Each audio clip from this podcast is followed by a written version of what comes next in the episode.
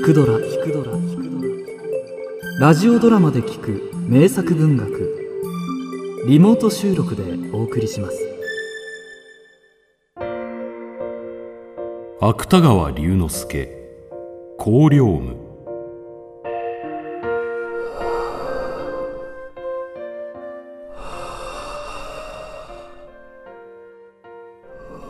路星は死ぬのだと思った目の前が暗くなって子や孫のすすり泣く声がだんだん遠いところへ消えてしまう。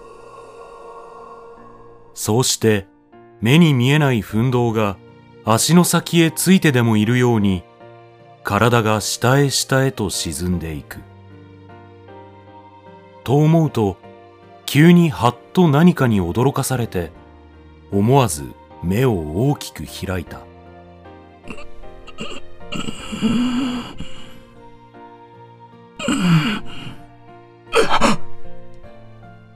すると枕元には依然として同志の老王が座っている。主人のかしいでいた機微も未だに熟さないらしい。路星は政治の枕から頭を上げると目をこすりながら大きなあくびをした。簡単の秋の午後は落ち葉した木々の梢を照らす日の光があっても薄ら寒い。目が覚めましたね。老王は髭を噛みながら笑みを噛み殺すような顔をして言った。ええ。夢を見ましたろ見ました。どんな夢を見ました？何でも大変長い夢ですはじめは聖火の妻子の娘と一緒になりました。美しいつつましやかな娘だったような気がします。そしてあくる年紳士の試験に及第して異難の意になりました。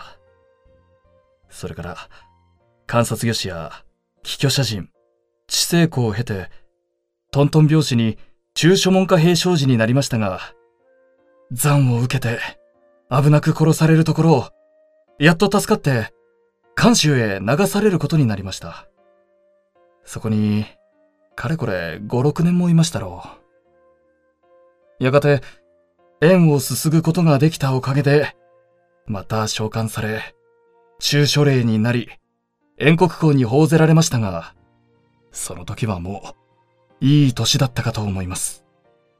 子が5人に、孫が何十人とありましたから。それからどうしました？死にました。確か、80を越していたように覚えていますが。老王は得意らしく髭を撫でた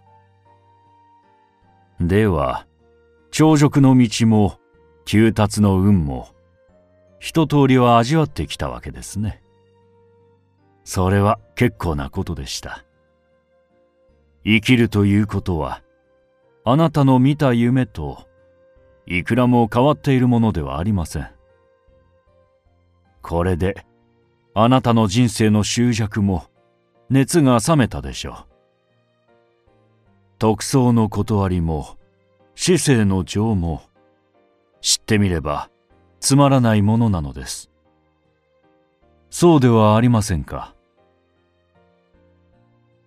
路星はじれったそうに老王の言葉を聞いていたが相手が念を押すとともに青年らしい顔を上げて目を輝かせながらこう言った夢だから、なお生きたいのです。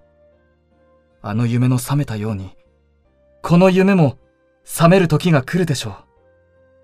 その時が来るまでの間、私は真に生きたと言えるほど生きたいのです。あなたは、そう思いませんか？老王は顔をしかめたまましかりとも否とも答えなかった